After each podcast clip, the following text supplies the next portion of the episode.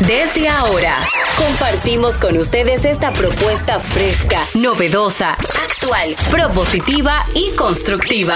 El programa donde la radio y las redes sociales se unen para darte la información más completa y diversa.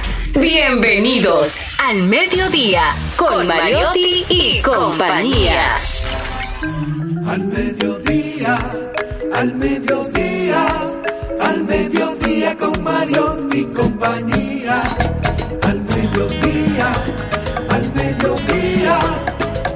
Mediodía con Mariotti y compañía.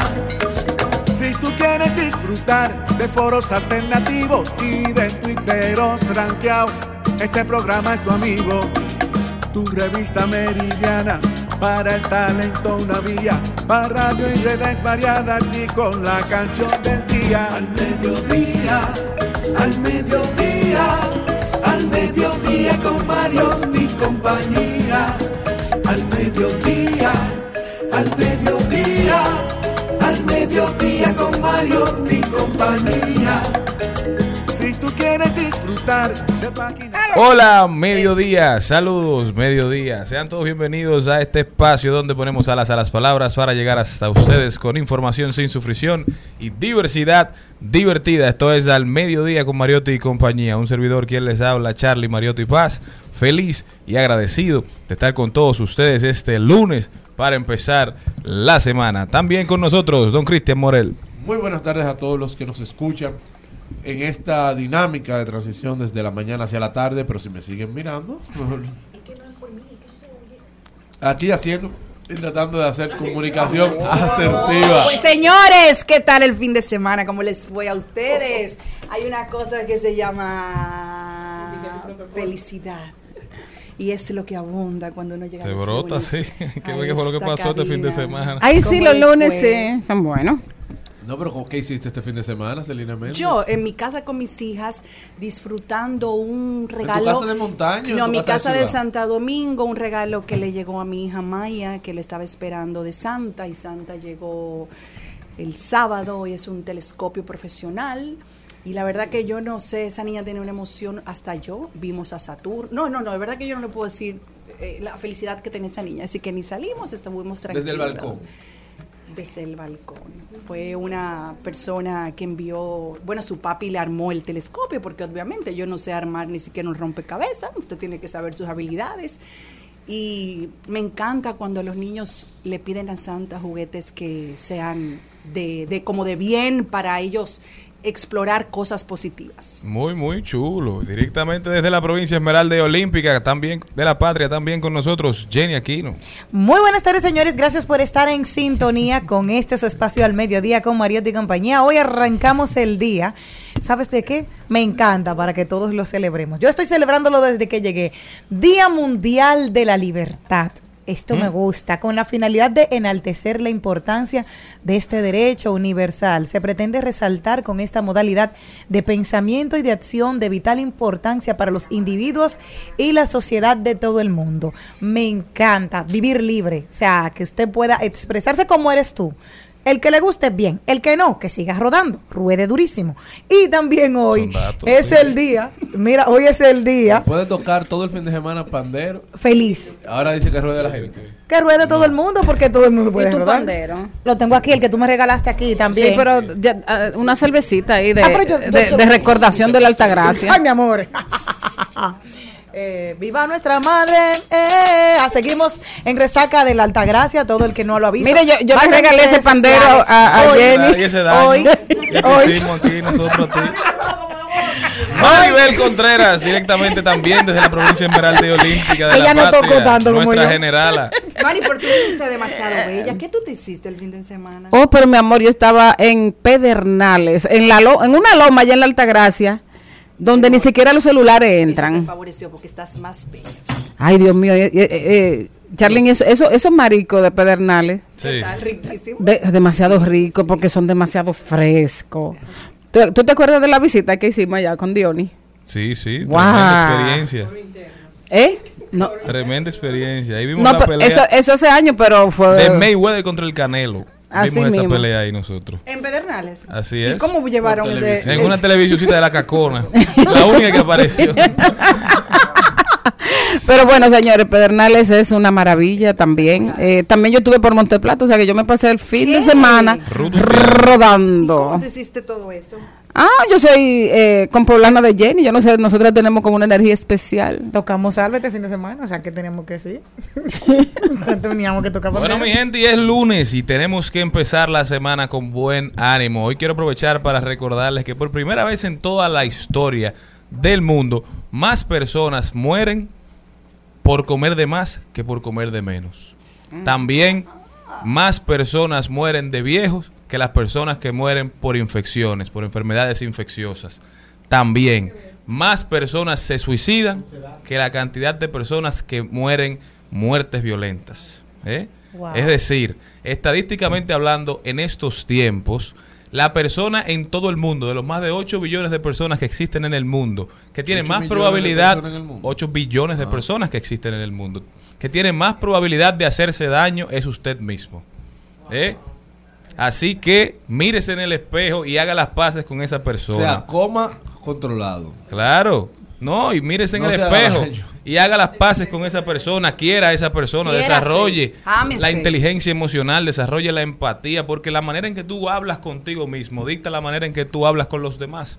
Como tú te tratas a ti, dicta la forma en que tú interactúas con todo tu entorno. Así que tengamos buenas relaciones con nosotros mismos. No sea tan duro con usted mismo. No se diga, oño, tú sí eres estúpido. No se diga, ¿por qué hiciste tal cosa? No se, no se viva lastimando. No, pero no, pero no, no. no, no, tenga conversaciones con una buen to- en un buen tono En con usted mismo, claro. Construyendo, no destruyéndose. Tú sabes cómo es la forma correcta de tú hablarte, como tú le hablas a los demás, porque eres muy compasivo con muchísimas personas, sin embargo contigo eres el juez más fuerte que hay y más férreo, porque conoces tus puntos débiles y te atacas. Y es cierto, cuando tú se te olvidó algo, es cierto, eso es muy negativo decirte, qué estúpido. No, no, no, lo que sé, conchale, la próxima vez lo hacemos mejor, ya aprendimos cómo se hace. Y se acabó, el mundo no se acaba. Entonces, eso me encanta, esa parte de la compasión. Yo que disfruté de habichuelas con dulce, dije, hoy te tienes que ir a patinar. ¿Por qué? Porque ya te diste un gustazo por un trancazo. Y, Y, pero, feliz. y ya empezó la cuaresma. Mi amor, en mi casa siempre empieza cuando yo quiero. Sabes que yo soy promotor de eso, de que cuando usted quiera Claro. se coma su habichuela con dulce, Yo- cuando usted quiera se coma su arroz con, con leche, porque sí. al final eso era antes, que, esa, el- el arroz que quizás eso aparecía en algún momento y solo tenía una época especial, pero ahora ¿por qué usted no puede comerse su habichuela con dulce? Señores, yo me, co- en yo, me comí cualquier un, mes? yo me comí un jalao caliente ayer, acabado de hacer. Qué Increíble. feliz. ¿Y qué feliz fuiste? Muy. Entonces, no Creo, que comí de más. Sea como Lo que Maribel, pasa es que cada quien disfruta su felicidad de una forma diferente. Quiero aprovechar el tema que trajiste, que me encanta, a nuestros amigos de la Cátedra Médica que estuvieron hablando de ese tema de la salud mental y de la forma de que usted puede buscar apoyo si no necesariamente tiene la posibilidad de pagar inclusive un psicólogo, sino hasta con grupos de gente positiva que estén a su alrededor. Así que es así, quiérase, no se hable feo, no se hable mal. A, a propósito del tema de la comida, yo de verdad, Celine, yo siempre me impresiono de cómo tú has logrado mantener tu figura. Si comer Figura. menos, si comer menos es más salud y más vida. una Me gusta, que yo le pegué el fin de semana también le ayudó. a, a nosotras dos, a las dos mujeres. Las hijas de Valchepa. bueno, lo que pasa es que yo decidí eh, hace muchos años en mi vida tener, bueno, yo siempre he comido poco, pero cuando fui ya adulta, consciente de lo que le podía hacer bien o mal a mi cuerpo, decidí tener un hábito alimenticio. Entonces, para mí andar con este potecito de muchas eh, nueces de merienda no es una obligación, es un placer. Entonces, eh, eso es lo que tú tienes que tratar, de buscar cosas que te, que te den, eh, como tú dices, te quieres comer una bichuela con dulce y eres feliz, chévere, pero yo no soy feliz comiéndome una bichuela con dulce, porque nunca, gracias a Dios, me, han- me ha gustado. pero ¿cómo gracias a Dios? Ay, no, no, no, esos son como 3.000 calorías Estoy que tiene una tacita. Selena, Eso no le hace falta a, A nadie. Espérense, Sí, son ricas, pero como no me gustan, Señores. pues entonces qué bueno. Hablen por Patrimonio nacional. Señores, cálmense, no me gustan. cálmense. Antes de ¿Qué la me dieta. gustan? Que me gustan las habas con dulce. Entonces, yo hago habas. es- entonces, hay muy pocas personas que saben hacer las habas. Mi mamá hacía, que yo tampoco le digo, sus habichuelas para todo el mundo y a mí me hacía unas Claro. habas. Yo no sé porque me gustan las habas y no las habichuelas. Mira que me gustan las habichuelas rojas, pero no ya saben, si usted esta Semana Santa quiere agradar a Selena Méndez, no le lleve habichuelas. Llévele habas. Frutas. Al mediodía,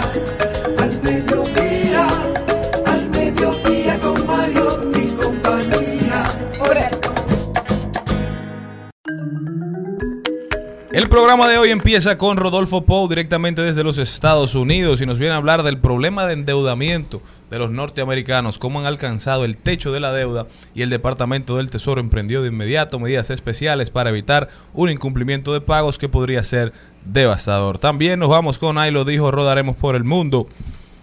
Hablaremos de deporte y también estará con nosotros hoy Juan Osiris Mota hablándonos de seguros. Él es consultor de seguros y de fianzas personales y nos va a explicar los diferentes tipos de seguros que existen y cuál es el que más le conviene a cada uno de nosotros. Página para la izquierda, La Era de la Resiliencia se llama el libro de hoy de Jeremy Rifkin, autor best seller del New York Times y presenta este libro La Era de la Resiliencia en el que analiza las transformaciones sociales y económicas que debemos acoger para asegurar nuestra supervivencia en la Tierra. Fíjense bien que no habla de sobrevivencia, ¿eh? habla de supervivencia, de triunfar, de thrive, de trascender. También nos vamos con Trending Topic, las principales tendencias en las redes sociales de paso y repaso. Hoy Maribel Contreras tiene un invitado muy especial, él es Jochi Sánchez, músico y compositor. También hablaremos y compartiremos buenas noticias, todo lo que está pasando en el mundo del entretenimiento.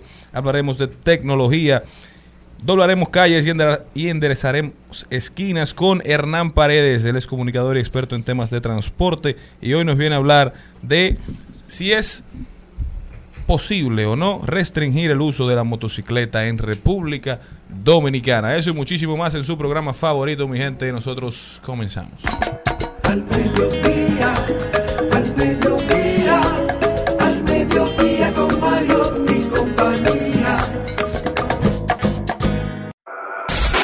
En al mediodía, ¡Ay! Lo dijo. ¡Ay!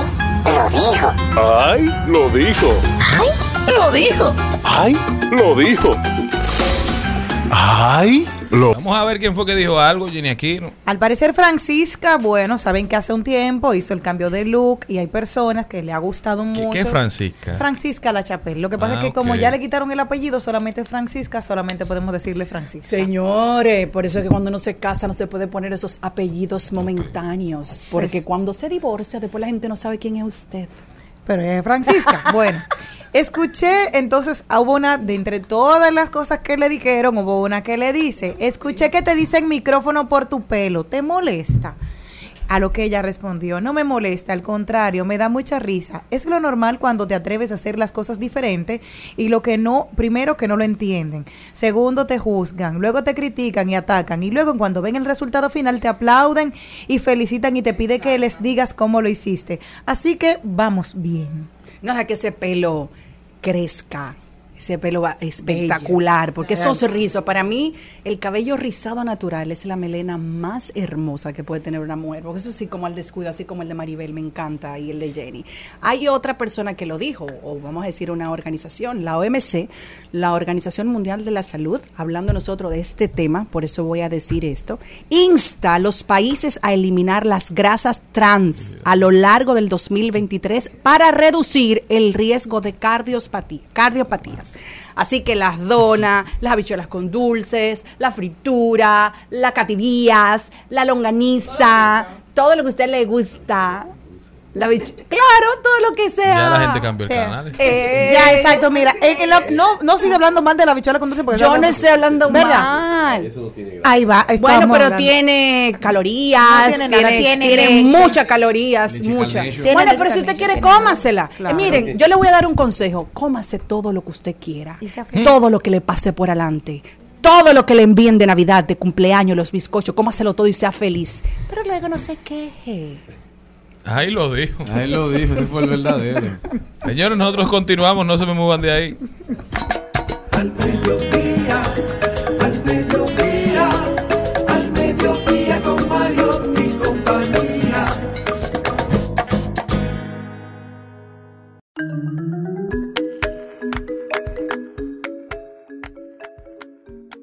Está con nosotros un invitado muy especial. Él es Osiris Mota, consultor de seguros y finanzas personales. Osiris, bienvenido al mediodía.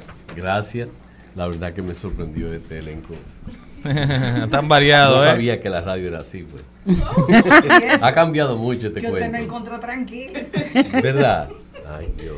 Ya pusiste, te pusiste a hablar mal de la bichuela con Ya, dulce. Imagínate, exacto. va a matar a los dominicanos. yo va a comencé. matar. Ya yo comencé a comer. Pero nada, ¿eh? No, yo no hablo mal de la habichuela con dulce, porque una cosa es De que la- usted se coma grasa una trans. tacita de habichuela, Ah, sí, a que usted se coma una olla de habichuela. Pero yo creo que para comer habichuelas, por eso traímos a Osiris, que nos viene a hablar de los diferentes tipos de seguros que existen en el mercado. Para, ¿Es necesario asegurarse en estos tiempos? Oye, Bueno.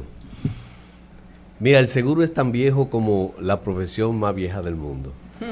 Eh, hace 5.000 años antes de Cristo, Jesucristo, ya los chinos hablaban de seguro.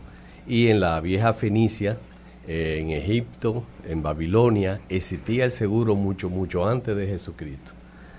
Pero, o sea, que nació con la necesidad del hombre siempre protegerse de los riesgos. Los riesgos siempre han existido. Y de ahí nace el seguro. El seguro nació realmente no como un negocio, nació como eh, mutualismo, correcto, colaboración, cooperación. Eh, tú tenías el seguro de vida y de asistencia social, existía básicamente en las iglesias donde la gente colaboraba con eh, aquellas personas que podían tener algún riesgo o algún daño. Eh, y en el ejemplo de, de Fenicia, de Babilonia, los comerciantes, pues eh, tenían caja de ahorro donde cada uno aportaba algo para cuando algunos de los mercaderes o comerciantes a su alrededor sufriera algún daño en su carga, pues eh, se tomaba del fondo para, para resarcir, indemnizar, como es la palabra eh, correcta de, del pago de una reclamación. Eh, pero modernamente, que lo vamos a entender más, se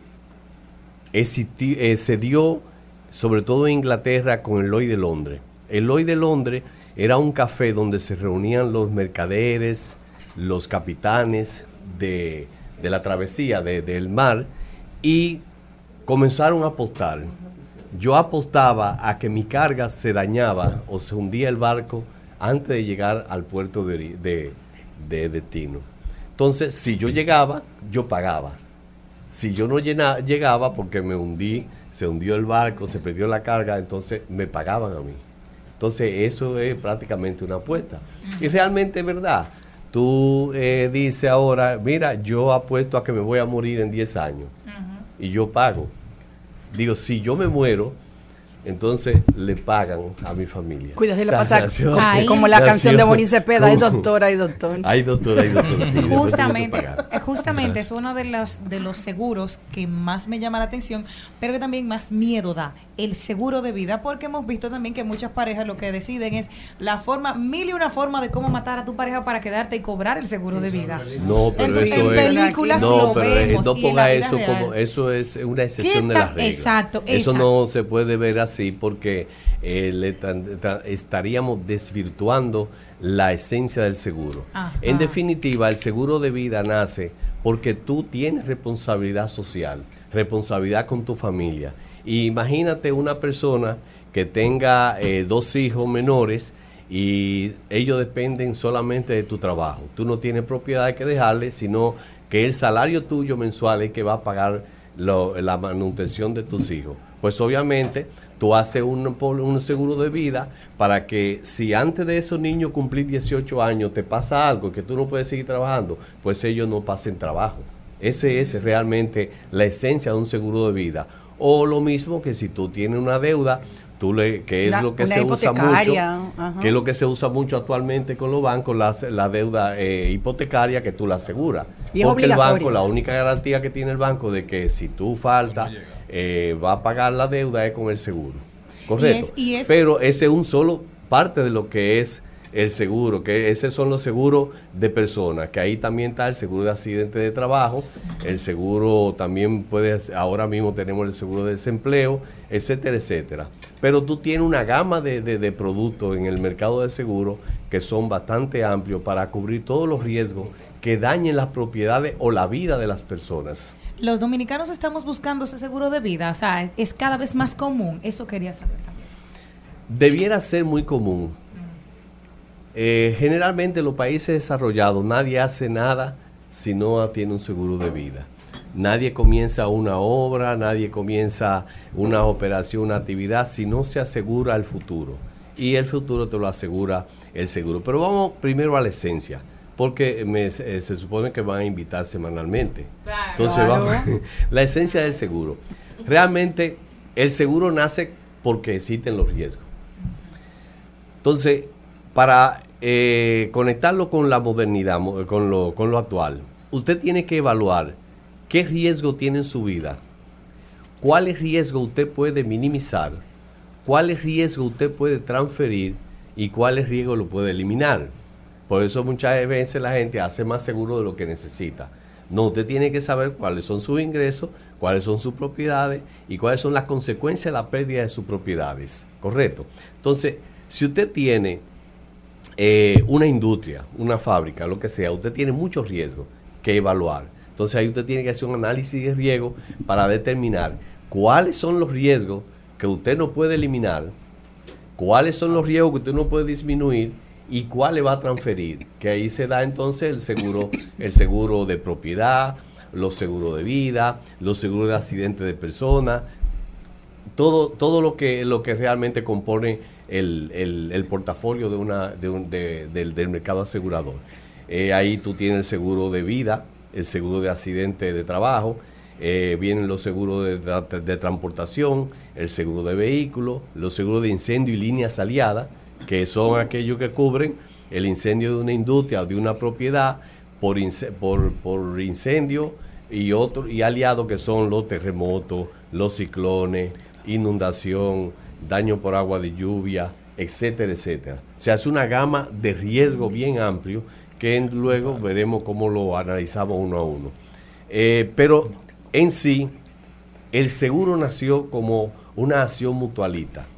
Y luego, después que nació, un ejemplo, la tabla de Pascal de la, de la esperanza de vida, fue que comenzó entonces a hacerse un poco más científico, determinar cuánto eh, va a durar la persona, la esperanza de vida, las actividades que tú haces, cómo mueren, en-. Entonces, ahí con una tabla se establecen cuáles son las primas que se va a cobrar por los límites asegurados.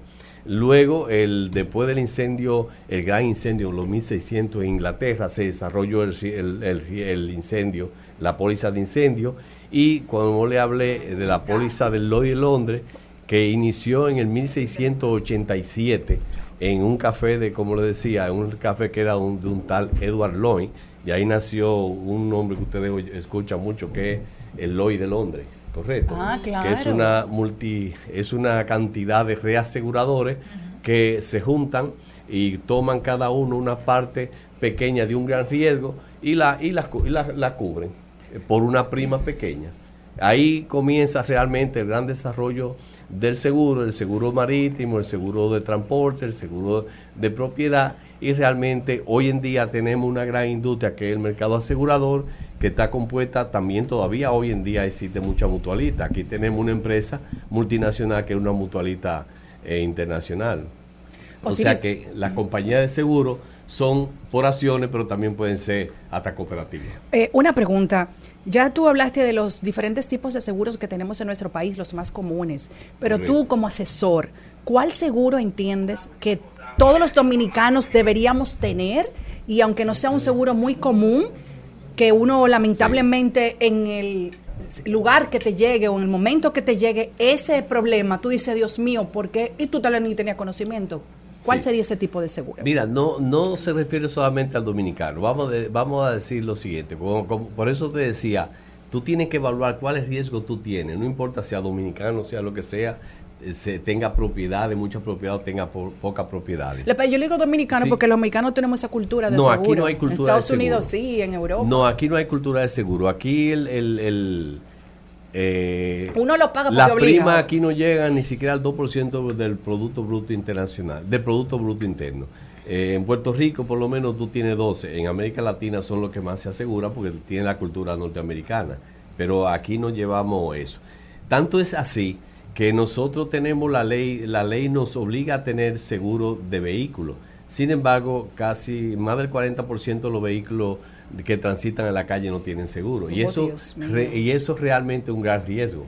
¿Por qué? Porque por ley, por ley, tú debes tener un seguro. ¿Por qué tú debes tener un seguro? Porque uno de los artículos del Código Civil, no me recuerdo, te establece en el artículo 1873, 84, o sea, 84, establece que todo el que da, hace un daño a tercero debe resarcirlo.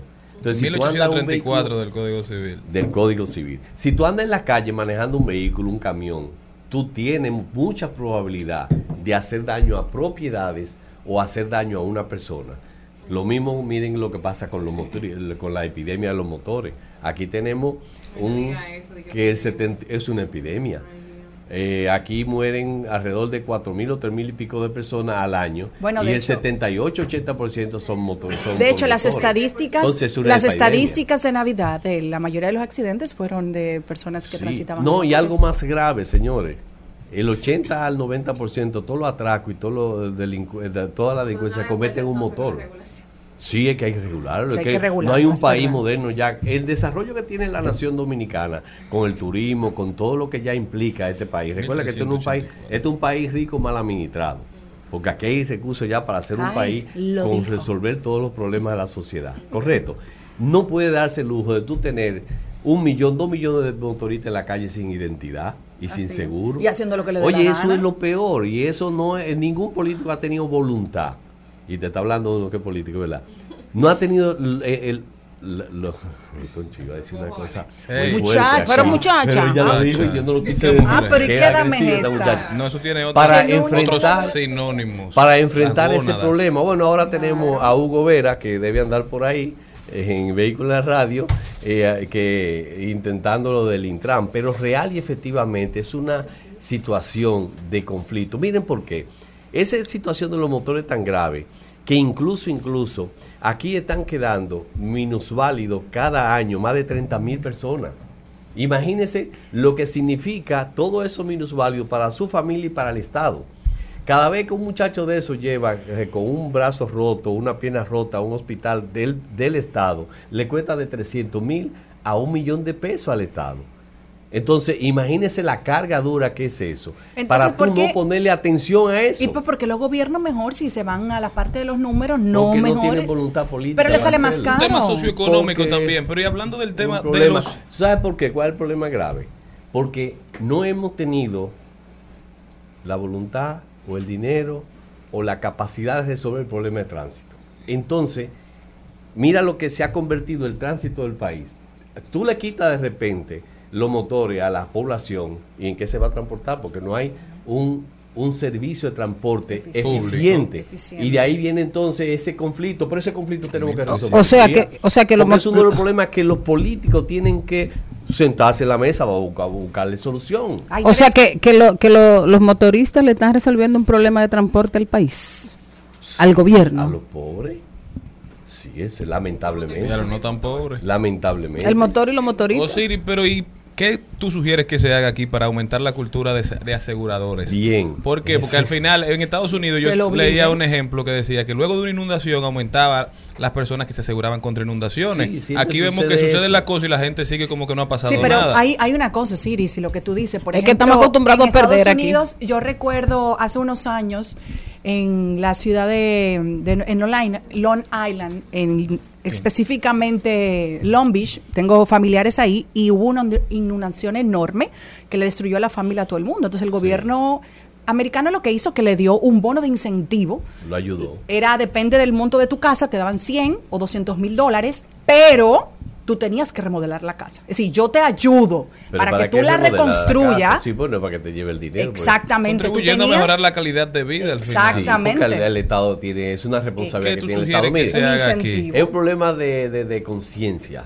realmente. Nosotros y de necesidad. Porque tú no le puedes pedir a un motorista o a cualquier persona que tiene un salario tan bajo como el que tenemos en República Dominicana, que además de que buscar la comida, el techo, también pague seguro. Es un problema duro, ¿verdad? Y no hay obligación también. Porque si te digo que aquí menos del 5, tal vez no llega al 5% la cantidad de vivienda que tenemos asegurado. Y aquellas que están aseguradas, la mayoría de productos de, De un que préstamo. se le obliga el préstamo hipotecario. Si no, Es no tuvieran seguro. Y eso, que el seguro todavía nuestro es barato, el seguro de incendio y líneas aliadas. Porque un ejemplo, si este es mi vehículo, eh, tú tienes una jipeta que te cuesta 3 millones de pesos, tal vez esos mismos 3 millones de pesos cueste el 10% o el 12% de lo que tú pagas de prima en tu vehículo. O sea que es sumamente barato todavía.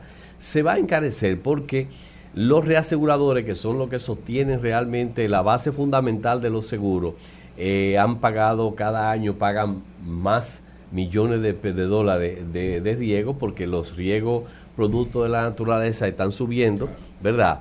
Más los riesgos del, producto del mismo, de los errores del hombre están subiendo, porque la medida en que tú tienes más cosas, más inversiones y una ciudad mayor con más industria, obviamente tú tienes más riesgo, tú tienes más accidentes. Entonces eso cuesta. Este año tal vez no ha sido uno de los más catastróficos, pero le costó al mercado internacional más de 125 mil millones de dólares este año solamente.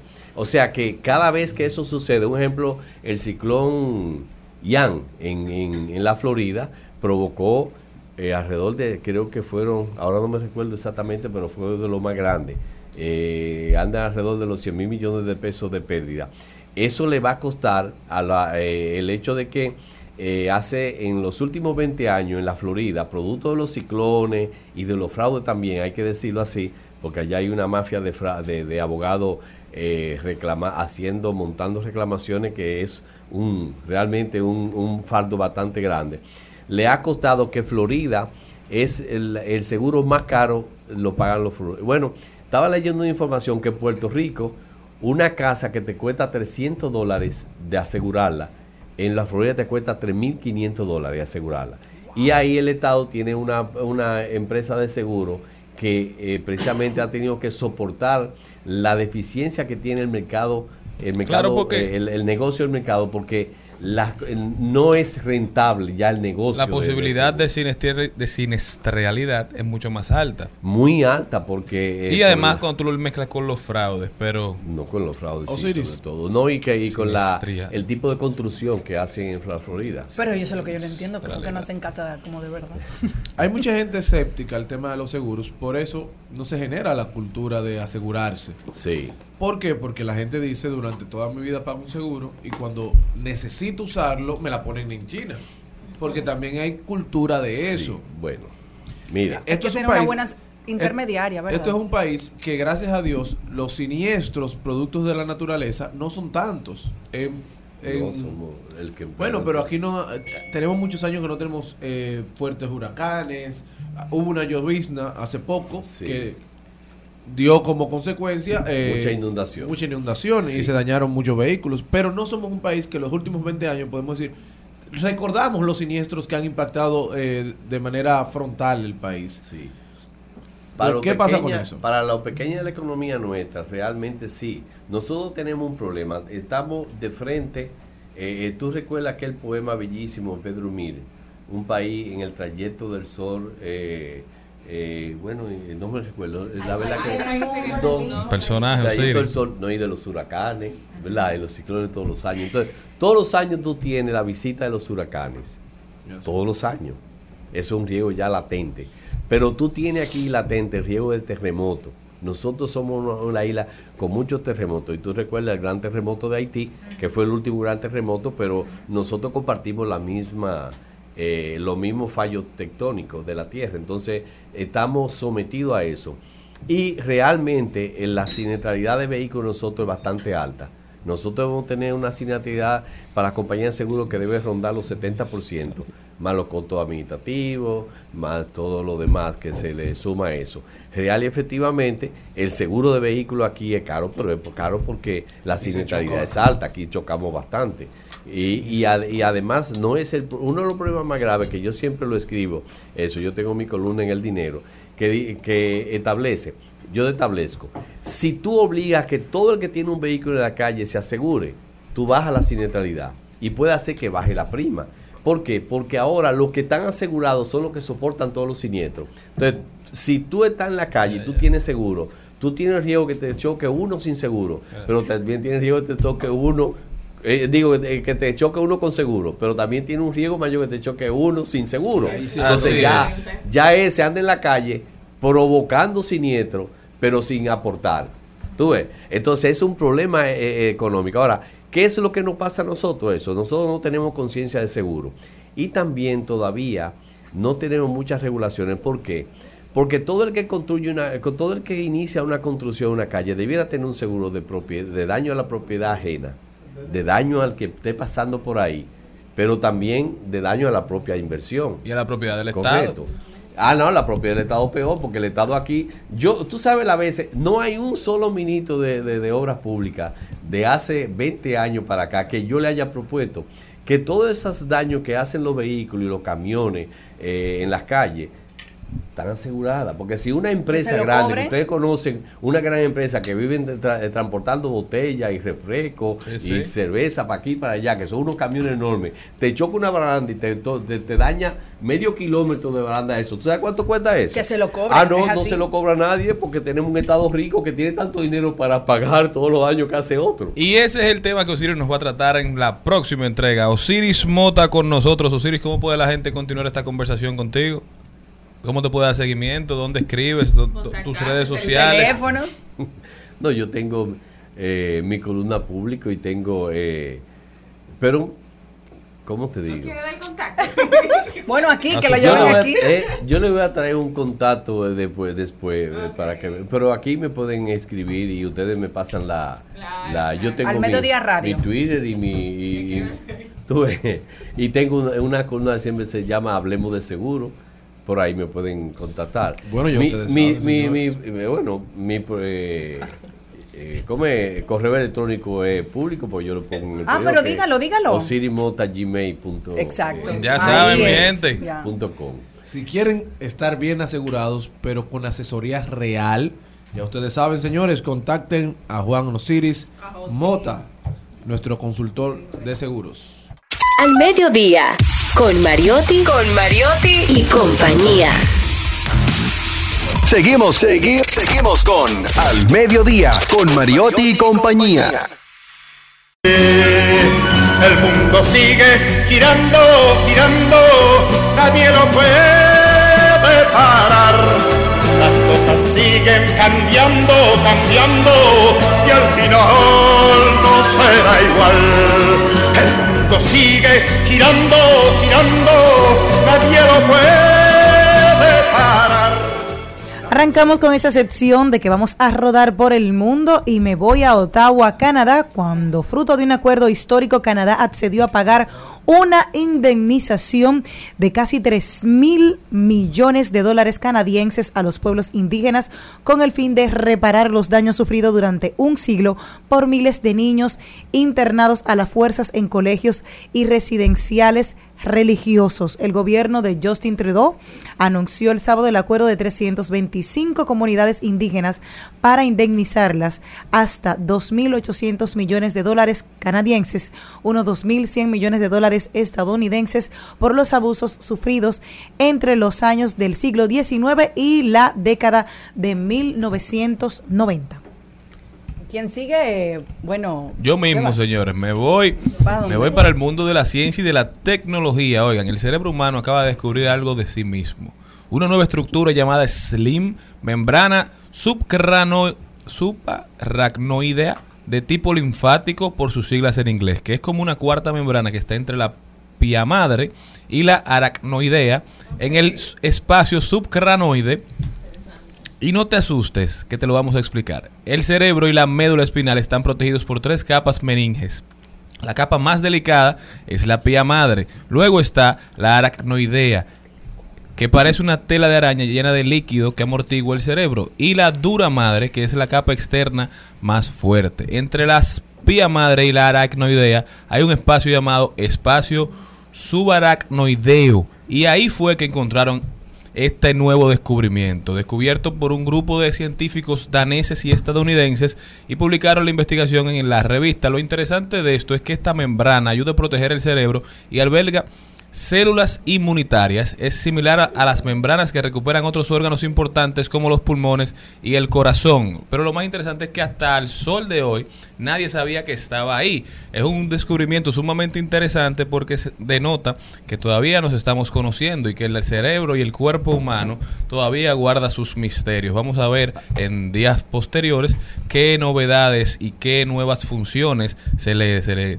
atañen a esta situación. Bueno, yo me voy para Argentina, donde hoy se inicia la celebración de la séptima cumbre de la CELAC, un espacio que reúne a 33 jefes de Estado de Latinoamérica y el Caribe. Ha acontecido allí que la presencia del presidente venezolano Nicolás Maduro ha traído repudio de de los venezolanos que viven en Buenos Aires, los cuales han salido a protestar frente al hotel que concentra esta actividad diciendo que se avergüenzan de que Buenos Aires les abra las puertas a Nicolás Maduro cuando ellos han tenido que salir huyendo de su país por culpa del mismo. Bueno, el país Latinoamérica se enciende. Bueno, yo también me quedo en Latinoamérica y me quedo, por supuesto, en Colombia porque estamos en época de cultura, de cultura del libro y se está celebrando allí el iFestival. Y lo bueno de esto es que Laura Restrepo, la famosa novelista colombiana, acaba de publicar una novela eh, en la que se inspira en la reina de Saba. Una única frase pronunciada aún en día por las mujeres de Yemen, Etiopía y Somalia va mucho más del mito de una figura recogida en la Biblia y el Corán. La reina de Saba es la única mujer que aparece en la Biblia, no por santa ni por puta, sino porque era una mujer sabia y poderosa. La escritora colombiana Laura Restrepo se sumerge en su novela Canción de Antiguos Amantes en la leyenda de la reina de Saba, una quimera que ha perseguido desde Tomás de Aquino a André Malraux o Gerard de Nerval y la entrelaza con las tragedias humanas en el Golfo de Aden, que separa el cuerno de África de la península arábiga, un espacio donde aún hoy conviven realidad y mito. Bueno, yo me voy a Santiago, República Dominicana, donde tengo una noticia que de verdad me llena de mucha alegría. Ya sabemos todos que los robots son una realidad que impulsan a mejorar en muchos ámbitos, en muchos ámbitos y sobre todo en lo que tiene que ver con la cirugía. El primer caso de cirugía robótica en nuestro país fue en el 2013, según declara el doctor Sánchez, que se hizo el primer caso de cirugía robótica en la República Dominicana. Actualmente tienen la potestad, la calidad de vida, de mejorar la calidad de vida de muchos pacientes con muchas dolencias y están haciendo cirugía de cáncer de próstata y de urología en general en el, en el Hospital Homs de Santiago. Es una declaración de verdad que nos llena de mucha alegría, según lo declaró el doctor Sánchez Navarro. Así que es una forma de poder llevarle una mejoría a personas que pueden tener cáncer eh, de próstata.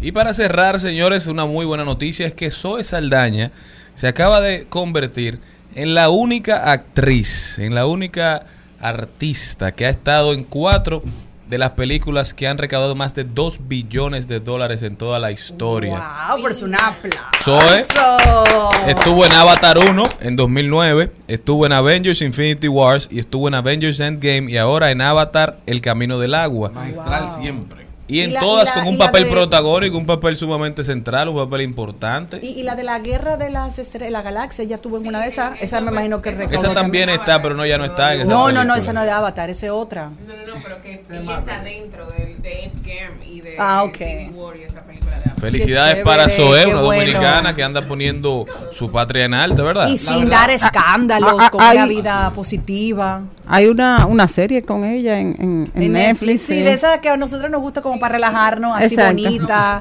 romántica. Una serie que pone a llorar a cualquiera. Esa. Me Sí, encantó. porque de amor. Sí, Cuando sí, se sí, le da la oportunidad bella. a los dominicanos está demostrado que tenemos buenas participaciones por el mundo. Donde quiera que uno llegue hay dominicanos que se han destacado y que forman parte de las comunidades donde se, se- En donde el, llegan. en el único lugar que creen que los dominicanos no sirven es aquí en Dominicana. Sí, pero yo necesito que nosotros apoyemos más a las mujeres dominicanas. Yo- estamos de acuerdo. Pero Oye, ¿por qué? Oye, ¿por qué? Oye, ¿por qué? Hace unos días Yamile Peña, gimnasta Ay, sí. dominicana, la semana pasada ganó un premio en una competencia, un reality show que hace Telemundo. Eh, se llamaba el Hexatlón, se ganó 200 mil dólares, ganó el primer lugar.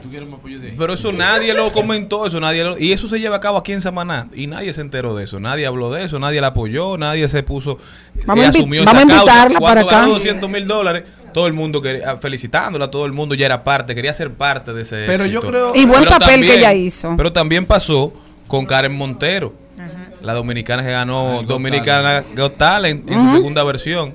Lo ganó aquí y eso pasó sin pena y sin gloria. Ahora está en el en el America's Got Talent All Star, que es Y para todos, ganadores de, otros países. Hizo una excelente eh, interpretación.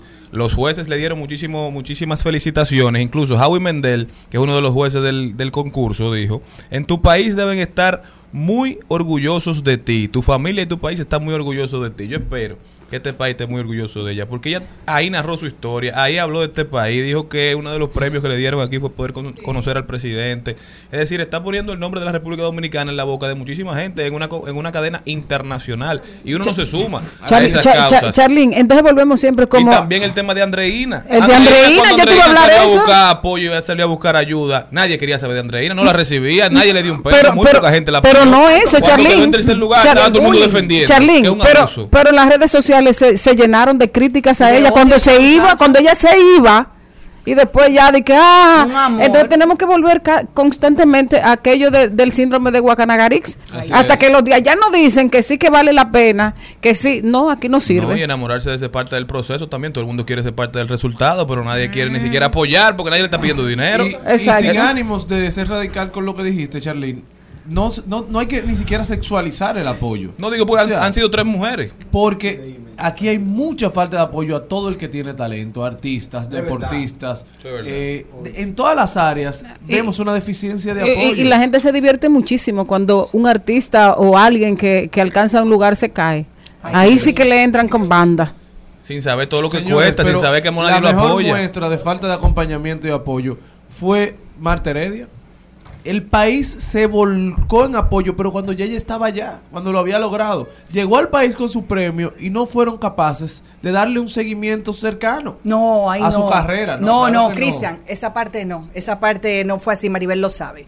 El país la amó. Yo creo que Pero por eso claro, es- yo no, fui no, de- de no, óyeme. y la amo todavía no, lo que pasa es que tal vez, lo digo eh, eh, desde mi óptica personal, porque, bueno, después te digo el motivo, pero este país la recibió con amor, con dulzura, Así con es. entrega cuando llegó. Y tal vez por eso le ha dado a ella tanto trabajo volver a iniciar esa parte positiva de su carrera, porque la gente entiende que, la, que nos defraudó.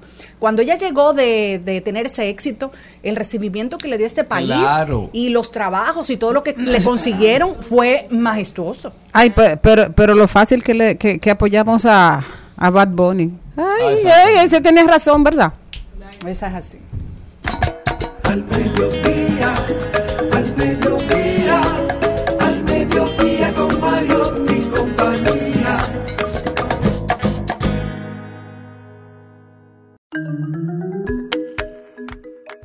Rodolfo Pou está con nosotros directamente desde los Estados Unidos. Rodolfo, bienvenido a tu casa. ¿Cómo estás? Bien, bien, todo marcha. Gracias, felicidades a todos. Ahí a unos cuantos se le cayeron las cédulas citando películas y citando series. es que nosotros la vemos en las noticias. Hola Rodolfo, Celine por aquí, Hola. ¿cómo estás? Hola, jóvenes, ¿cómo estás? Muy bien, ¿y Oye, tú? tienen que ver la serie esa de, de Zoe Saldaña, la de Netflix. Di una llorada. Oye, pero yo la vi, tú sabes, hace rato, yo soy romántica, ya yo la vi entera. Pero como un una mes. llorada. Rodolfo, dime qué está pasando en Estados Unidos. Me cuentan que por los lados de, de las oficinas del presidente Joe Biden hay hasta cambio de chief of staff y que también se está como llorando porque siguen apareciendo documentos que no deberían aparecer. Cierto, cierto. Vamos a tocar este tema. Primero el cambio del Chief of Staff, que viene siendo el jefe de personal, quien, en fin, quien, quien administra eh, el personal de la Casa Blanca. Se estila en los Estados Unidos cambiar ca- cada dos años solamente del Chief of Staff, sino también de la, quien está a cargo de la comunicación en el orden de la prensa. Ya vimos a esta joven salir a final de año y ahora le toca a- al Chief of Staff. eh, y, es, es muy, muy normal, eso es muy normal y en cualquier administración eso sucede. El asunto es que en Estados Unidos las personas van a trabajar al gobierno para currículum y posteriormente salen al sector privado y entonces en el sector privado lo- logran eh, recuperar el, el, si se quiere, el ingreso perdido eh, durante esa experiencia pública, pero sin embargo lo catapulta a otros niveles. Así que esperemos que él estará como miembro de algún consejo directivo de una de las importantes 500 empresas de los Estados Unidos. Así que eso no es un tema de que verdaderamente eh, debiera de sorprender. Eh, Dentro del, del sistema político norteamericano siempre hay esos cambios cada dos años. Al igual que sé que cambiarán unos cuantos eh, secretarios eh, que encabezan departamentos, ya sea el- la de comercio, ya sea la de, el de educación o el mismo de, de recursos sociales, ¿verdad? Y eso es porque son figuras clave para una potencial presentación de una reelección por parte de Biden. En lo que más está tocando ahora mismo, eh, más que el asunto de, de los documentos que han encontrado, es eh, si estamos llegando al tope crediticio y ya se cumplió. Es un asunto que pasa todos los años. Para los que nos están escuchando, que no conocen bien a qué se refiere eso, eh, eh, los Estados Unidos tienen deudas internacionales y tiene deudas locales también. Y como gobierno, como Estado, tiene que hacer el cumplimiento de esos pagos. Para los Estados Unidos es muy importante que se cumplan los pagos de esas deudas, ya sean extranjeras o sean locales. Entonces, cada año hay que hacerle un ajuste a la capacidad crediticia de la nación para permitirle que pueda cumplir con esos compromisos, que van desde el pago de los sueldos de los militares hasta el pago de inversiones en países tan lejanos como China, ¿verdad? Entonces, eso es muy normal. Nunca es noticia cuando las cámaras y el Senado eh, son, si se quieren, del mismo partido de- del Ejecutivo, pero en casos como, como el actual, que tenemos ahora un- una Cámara encabezada por eh, los republicanos, eso siempre va a crear un conflicto. Estamos hablando de cerca de cuatro, cuatro mil billones de dólares, para utilizar el término de matemática hispana, eh, en inglés serían cuatro trillones. Eh, y para quien entienda un poco de cómo funciona el capitalismo, no necesariamente la deuda tiene que corresponder con el presupuesto. La deuda incluso, en el caso de los Estados Unidos, es tres, cuatro, cinco veces el, ni siquiera el valor de su Producto Interno Bruto. En República Dominicana todavía estamos luchando con que la deuda no debiera de alcanzar nunca la mitad del presupuesto, o mucho, mucho menos alcanzar el, el equivalente al presupuesto, pero esos son, esos son malestares que vienen con el capitalismo. Por último, lo referente a los documentos encontrados de Biden, quiero resaltar dos cositas y no es en manera de defensa, porque cuando hay que, eh, ustedes me conocen que cuando hay que alarle las orejas al Partido Demócrata se las jalo abiertamente. Eh, lo que sucede es que en, en Washington todos los presidentes tienen derecho a acceder a los materiales que son o secretos o reservados o ultra secretos, ¿verdad? Que son las tres clasificaciones en las cuales los documentos que guarda ya sea el FBI, la CIA y el resto de los, eh, de los organismos eh, de investigación de los Estados Unidos, todos los presidentes tienen acceso a ellos, pero con un propósito específico y tienen una ventana para devolver esos documentos. A veces no tienen ventana para devolverlos. La mayoría de los presidentes y vicepresidentes saliendo de sus posiciones eh, electas solicitan eso para eh, los que son su- sus centros de pensamiento. En el caso de Biden, él lo pidió para su centro de pensamiento, se llamaba el Biden Center, que, que, que fue el que desde donde él, eh, si se quiere, manejó políticamente luego de salir de la vicepresidencia. Lo mismo sucedió con Obama, lo mismo sucedió con Bush hijo, con Bush padre, con Reagan, con, con Kennedy. Incluso si vamos hasta Nixon, cuando Nixon entregó su renuncia, le exigió al presidente Ford que le permitiera llevarse unos documentos, a pesar de que era un presidente que estaba renunciando. La diferencia entre lo que ha sucedido con el presidente Biden y lo que ha sucedido con el presidente Trump en la extracción de esos documentos es que uno lo hizo por la fuerza y eh, sin discreción de nadie. Es decir, cuando Trump se lleva los 11 mil documentos, eh, y quiere clasificados, lo hace, una porción de ellos lo hace con permiso y la otra se lo lleva sin permiso. A diferencia de lo que se lleva eh, Biden, que parece que son dos docenas de documentos, estos sí guardaban un permiso. Ahora, en Washington, las personas no caen presas por el delito que cometen, sino por tratar de encubrirlo. Y eso quiero que lo repitan. En Washington, las personas no caen presas por el delito que cometen, sino por tratar de encubrirlo. Y eso fue lo que sucedió con los documentos de Trump. Cuando eh, el Archivo Nacional de la Nación le pidió los documentos de regreso, eh, Trump rehusó a entregarlo y segundo, eh, exigió al- llegó al punto de que tuvo, tuvo que crearse una, un allanamiento, ¿verdad? Eh, y que fue aprobado por, por, por, la justicia de los Estados Unidos, ¿verdad? Por un juez eh, de los Estados Unidos. Entonces, la gran diferencia es que uno está dispuesto a devolverlo, entendiendo que debió haberlo devuelto anterior, con anterioridad, y el otro eh, se lo llevó sin permiso, y encima de eso, eh, cuando se le pidieron los documentos, dijo no tenerlo. Rodolfo, sumamente interesante, pero una explicación bastante larga la que hay que dar para que la gente entienda la diferencia. Por eso creo que Sí, este tema sí. se va a politizar obligatoriamente. No habrá forma de uno marcar esta diferencia. Para el que quiera creer que Biden hizo lo mismo que Trump o que hizo algo peor incluso, será una conversación bastante complicada. Pero Rodolfo, mi pregunta es, ¿cómo ves este año, que allá también es un año preelectoral, con un Ron DeSantis cada vez más fortalecido, con un Donald Trump que cada vez enfrenta más cuestionamientos, pero también sin un candidato claro de parte de los demócratas, porque Biden tiene la posibilidad de reelegirse, pero la popularidad aparentemente no se lo permitirá. Bueno, eh, es una muy buena observación. Hablemos de- desde el punto de vista de los republicanos. Ron DeSantis encabeza eh, todas las encuestas. Es verdad que él es el candidato más potable y el que más se parece a lo que los simpatizantes de Trump quisieran tener sin la carga que representa tener un candidato como Trump. Lo segundo es que hay otros candidatos que están en las sombras, que son, que guardan mayor poder que lo que puede guardar DeSantis. Y desde hace un año yo vengo diciendo que la persona que hay que temerle en todo esto es a Pompeo. Pompeo para mí es el, el- el candidato silente, es el candidato que va a salir de atrás, que nadie va a estar esperando, es el cual eh, tiene el establishment detrás de él, tiene los fondos necesarios. Él no solamente fue eh, congresista, sino que también fue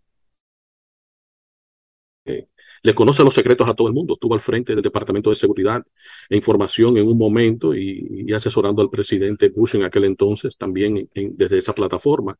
Y después entonces fue, mm, estuvo a cargo de Homeland Security y posteriormente, eh, en fin, hasta secretario de Estado fue. Entonces es una persona muy clave, clave para el establishment y para aquellos que donan dinero a las campañas. Yo creo que Pompeo posiblemente sea un, más es un candidato más interesante que lo que es eh, que lo que es DeSantis. Y lo digo porque el asunto de la, de la política tiene que ver mucho con tendencia. Y como dicen los americanos, si tú llegas al pico muy rápido, eh, puede que te desgaste antes de que incluso comience la contienda. Y creo que es lo que le está pasando a DeSantis, que eventualmente cuando lleguemos a agosto y comiencen, a presentarse las posibles, vamos a decir, en noviembre todavía faltaría un año de campaña. Entonces imagínense si ustedes creen que en noviembre todavía DeSantis va a seguir guardando la misma popularidad. Hay muchas cosas que pueden pasar y más cuando, un cuando uno tiene un estado tan complejo como lo es la Florida. Bueno, Rodolfo, muy interesante tu, tu análisis, ¿verdad? Yo creo que sí, que será un año complicado. Pero gracias por siempre darnos tu opinión tan atinada. Celine te no- quiere despedir, Rodolfo. No quiere que te vayas sin antes hablarte y comentarte algo. Rodolfo, quisiera que por favor en uno de los programas que sí. continúan, que le hablemos un poquito a nuestra comunidad y a la diáspora acerca de el periodo que comienza ya de, de la presentación de impuestos en los Estados Unidos, tú sabes, para llevarle un poquito de, de esta Oh, claro. parte tan importante a nivel sí. fiscal. Claro, me encantaría tocar ese tema. Incluso las cifras que nos definen a nosotros como población en los Estados Unidos eh, son cifras que están alteradas y que creo que es necesario comenzar a sincerizarnos los dominicanos micro y pequeños empresarios en los Estados Unidos. Es la única forma en la cual podemos verdaderamente echar raíces económicas, eh, políticas, incluso hasta sociales en los Estados Unidos. Más que estamos en un punto donde yo creo, es mi parecer, que antes de que concluya la década, nosotros pasaremos de ser la quinta población hispana más grande de los Estados Unidos a ser la tercera. Y eso es clave e importante para todos los órdenes, incluso para el país dominicano. Muchísimas gracias a Rodolfo Pou por haber estado con nosotros. No se muevan de ahí, señores, que nosotros continuamos luego de esta breve pausa. Seguimos, segui- seguimos con Al Mediodía, con Mariotti y compañía. Trending, Trending Topics. Al Mediodía, con Mariotti y compañía. Presentamos Trending Topics. Paint my nails cherry red. Match the roses that you laid. No remorse, no regret. Estamos de vuelta, mi gente. Muchísimas gracias por continuar con nosotros en el Mediodía Radio. Eso que escuchaban ahí, ¿cómo se llama, Jenny aquí? Flowers y que se- sepan que es la canción de Miley Cyrus fue lanzada el 12 de enero de este año, precisamente el día del cumpleaños de su ex esposo y ha sido una tendencia. Era la número uno en la canción de Shakira con la sección de Visa Rap que tiene hasta el momento 119 millones 143 mil 481 visitas en Spotify y era la número uno. Sin embargo, Flowers ha destronado a Shakira con 138 millones frente a 119, casi 21 millones más. Y 788.819. Ha sido un himno. Hay que saber que la plataforma Spotify es en inglés, claro, tiene mayor alcance porque para que un inglés, un chino entienda la indirecta en español de lo que Shakira dijo con Visa Rap no es lo mismo, aunque sí ha tenido un éxito, pero ha sido desplazada totalmente y hoy la tendencia es Miley Cyrus con esta canción que se llama Flowers, que es una respuesta a la canción favorita de su ex esposo, eh, Cuando yo era tu hombre, que la canta Bruno Mars. When I, sí. Oye, When buen I disco, buen disco. Yes. También tendencia don Franklin Mirabal y a esta vez por algo que tiene que ver con su profesión. Franklin Mirabal, que por muchos años fue un- ha sido un destacado cronista deportivo, en los últimos años ha empezado a narrar, ¿verdad? Es el narrador oficial de los Tigres de- del Licey. Entonces, entonces ha llamado mucho la atención la manera en que hace la narración. A la gente hay muchos que le encantan, hay otros que no le gusta tanto, pero independientemente usted sea fanático o no de los Tigres del Licey, yo creo que no se puede negar la pasión y el entusiasmo con el que narra Franklin Mirabal. De verdad que da gusto ver un juego que Franklin está narrando porque te hace meterte en el juego. Ha sido reconocido en diferentes programas de los últimos días y ayer también estaba celebrando con todo la fanaticada de los Tigres del Licey que andaban por ahí en su ser. caravana, en La Patana. ¿Qué más, Cristian Morel? También es tendencia a la Basílica de Higüey por todo lo que aconteció allí el sábado. Eh, muchas quejas de la población, no la dejaban entrar a la gente luego del acceso del presidente. Y es parte del protocolo presidencial. Luego que el presidente llega a una actividad, ya no pueden darle acceso a más personas. Bien, mal, no, no soy juez para decirlo, pero también aconteció que llegó Ramfis Trujillo luego del presidente y no le permitieron la entrada. ¿Y por qué no lo dejaron entrar? Porque ya había llegado el presidente. O sea, que ya el cordón de seguridad había cerrado la entrada. Yo creo Pero que Ramfi debió llegar más temprano también Pero si Ramfi estaba, entrar. Ramfi iba a esa actividad del presidente. No, seguro que Ramfi no estaba invitado. Pero me imagino que si hubiese sido cualquier persona un X y llega después del presidente, el protocolo es que nadie va a pasar. Sí, ya Es decir, nadie lo malo es. Y Ramfi que- no figura. No, Claro no, y cualquiera que hubiese llegado le pasa lo mismo. Ah, ¿Qué es lo que yo encuentro mal? Que el presidente tiene derecho ya a rezar, pero el pueblo también. Entonces, presidente, o vaya en un horario que usted no obstaculice para que el pueblo dominicano rece, porque en todos los lugares que había una capilla pequeña de la Virgen de la Altagracia estaba lleno de Y ayer en su día. Claro, Así entonces vaya a es. las 6 de la mañana o a la Y noche. o a- tradicionalmente los presidentes siempre han ido a esa misa y nunca se había eh, no permitido la entrada luego del presidente porque aunque es protocolo presidencial los presidentes siempre tenían un respeto por los Toda la gente que va. Porque es una tradición Maribel Bueno, otro que es tendencia, otra tendencia es premios. Lo Nuestro, porque hoy se dio a conocer la lista de nominados, la lista completa de nominados a esta premiación que se realiza cada año en Miami y que tiene detrás a importantes eh, cadenas como Univision, entre otras. Bueno, hay que decir que en esa premiación eh, no podemos leer todos los nominados, pero hay que decir que está nominado como debe, como debe ser eh, Dominicano Prince Royce, que volvió a grabar y que eh, ocupó inmediatamente lugares en los eh, en los listados internacionales que está nominado Bad Bunny, Becky G, Carol G, Se- Sebastián Yatra, que es uno de los más nominados y también es tendencia por este motivo. Otro que está nominado a esto premio lo nuestro es por supuesto Romeo Santos que tiene más de una nominación. Bueno, pero ya Romeo estuvo en el en, Lo, el lo que quiere otro hijo, el y, baile y la República también está nominada a través de Motomami de, de Rosalía con el tour del año Motomami World Tour.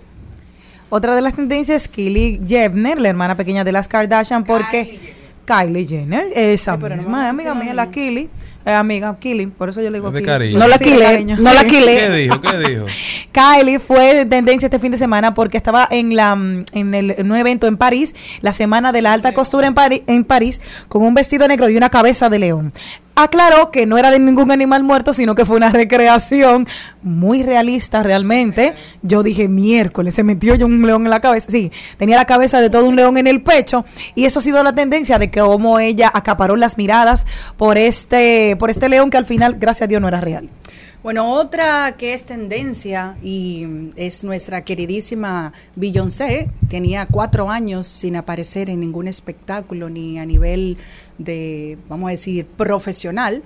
Y hizo un show privado en el cual le dieron 24 millones de dólares en Dubai anti-LGTBI. Por eso es la crítica, porque una artista que nunca había estado en una polémica así. De verdad que la población está LGBT, está profundamente decepcionada por el hecho de que Beyoncé haya aceptado dar un concierto lucrativo en Dubai, donde los actos sexuales entre personas del mismo sexo son un delito penal y la pena de muerte es una posibilidad. O sea, están quillados con ella por buscarse su dinero.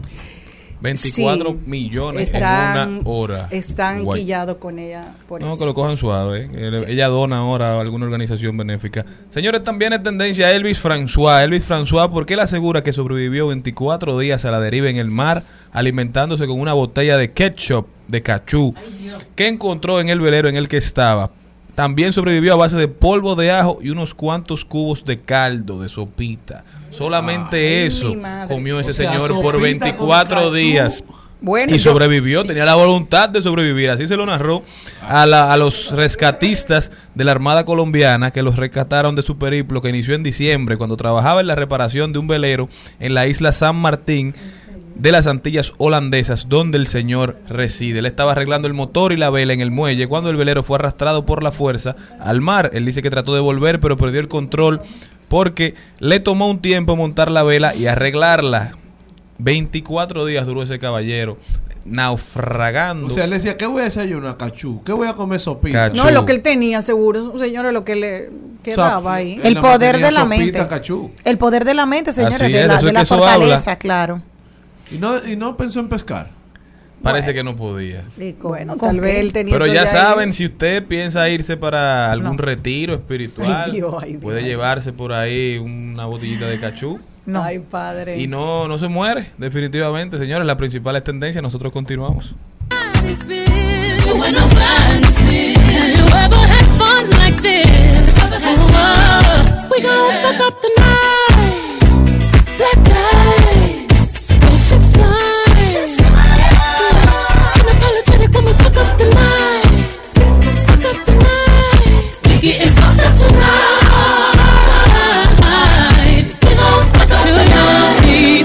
En Al Mediodía, con Mariotti y compañía, seguimos con Páginas para la Izquierda.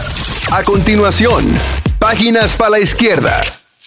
Este segmento llegó gracias, llega gracias a Pasteurizadora Rica, porque la vida es rica. Y hoy traemos un libro súper especial para ustedes. Yo creo que este inicio de año, primer mes del año, es propicio para ser resiliente. Y en nuestro libro es La Era de la Resiliencia de Jeremy Rifkin.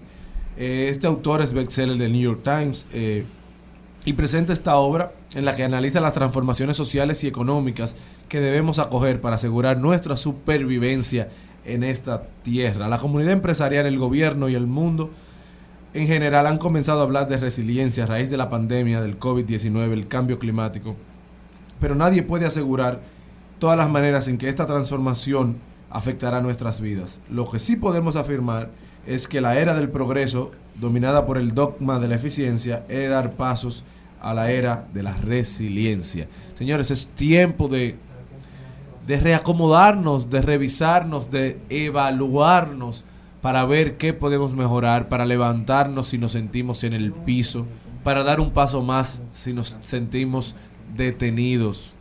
Es tiempo de cambio, señores. Hoy vi cuando venía hacia el programa en las redes una, una empresa de café, un restaurante de café en los Estados Unidos que era controlado por máquinas.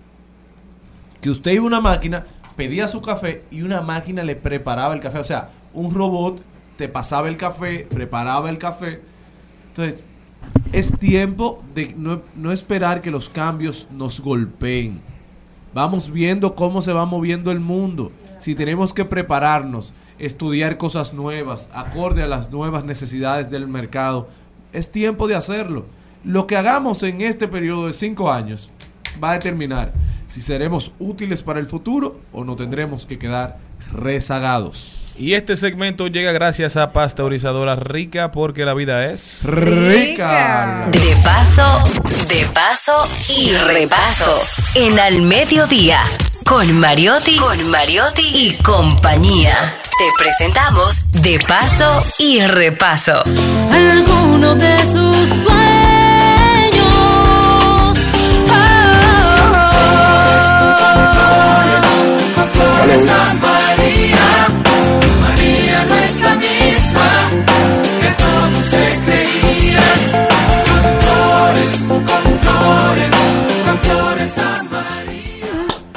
Y, la salvera se fue ahora mismo de aquí. y se llevó el pandero. Bueno, señores, estoy muy feliz esta tarde de poder conversar desde Santiago con uno de nuestros eh, productores, músico, eh, pianista y gestor cultural más destacados de toda la, de toda la zona del Cibao y por mucho eh, también del país. Músico desde, desde chiquitico y hasta siempre. Hochi, bienvenido, querido. Eh, para nosotros es un placer recibirte aquí en nuestro programa Al Mediodía con Mariotti y compañía. ¿Cómo estás? Puedes prender Muy la cámara bien. porque te queremos ver. O la cámara también. Sí. Hola. Hola, querido Hoshi, Hola ¿cómo Maribel, estás? hola a todos. Yo estoy feliz y bendecido. Mueves donde estabas este ahorita, la luz se ve mejor porque tiene contraluz ahí. Ah, ah, excelente, ahí mismo. No, Ah, lo, no lo mueva de ahí. No lo mueva de ahí. Bueno, eh, empezamos, eh, Hochi, por, por, por el final, por esta experiencia que tuviste el sábado y que llamó la atención de todo el país. Los que no pudimos estar, queríamos estar ahí en el Centro León, eh, escuchando ese, ese ramillete de canciones a, a la Virgen, esas salves que, que has rescatado. Cuéntanos de ese proceso, de esa experiencia. Sí, es un proceso que empieza a, a comienzos de la década de, los 80. Eh, un sacerdote amigo español, eh, apellido Reynés, que ahora mismo está en Galicia, nos, a un grupo de, de jóvenes, los, los, o sea, eh, eh, motivó a buscar, a investigar, a recopilar eh, este, este tesoro de la religiosidad dominicana. Con el tiempo, bueno, pues fui enamorándome del proyecto. Lo concluimos en el 2014 y en ese año entré en una situación de salud que salí en mayo de este año, victorioso. Gracias a ella, presentamos esta, estas salves, el, gra- el gran valor que tienen, son muchos los valores, entre ellos, ¿qué me llamó la atención? Bueno, que eran folclóricas, me explico. Es una, es, es una categoría muy difícil de encontrar en cualquier obra. Para que ustedes tengan una idea, solamente conocemos un solo merengue folclórico, que es Juan Gomero. Los otros son autóctonos, o sea, se conocen los autores. Hay, hay mucha gente, eh, Hochi, vamos a hacer un breve paréntesis ahí, que no entiende la diferencia entre un merengue autóctono y un folclórico. ¿Qué tiene que ser un merengue para ser folclórico? que se desconozca el autor. Simple. Pero que sea famoso. Y por no, no necesariamente sea famoso, que se descon... Bueno, es que se pegan, o sea, si se conocen es porque tuvo difusión. de alguna manera. Lo que no tienen es dolientes. Me explico. En un cancionero que encontré de la Iglesia Católica, no estaban estas salves. Y esta fue la primera sospecha de que eran del pueblo, folclóricas, que no tenían autor conocido. Estas obras folclóricas son tan importantes porque son consideradas como una tomografía, una radiografía de la sociedad en, en el momento. Por eso es que son tan, tan valiosas.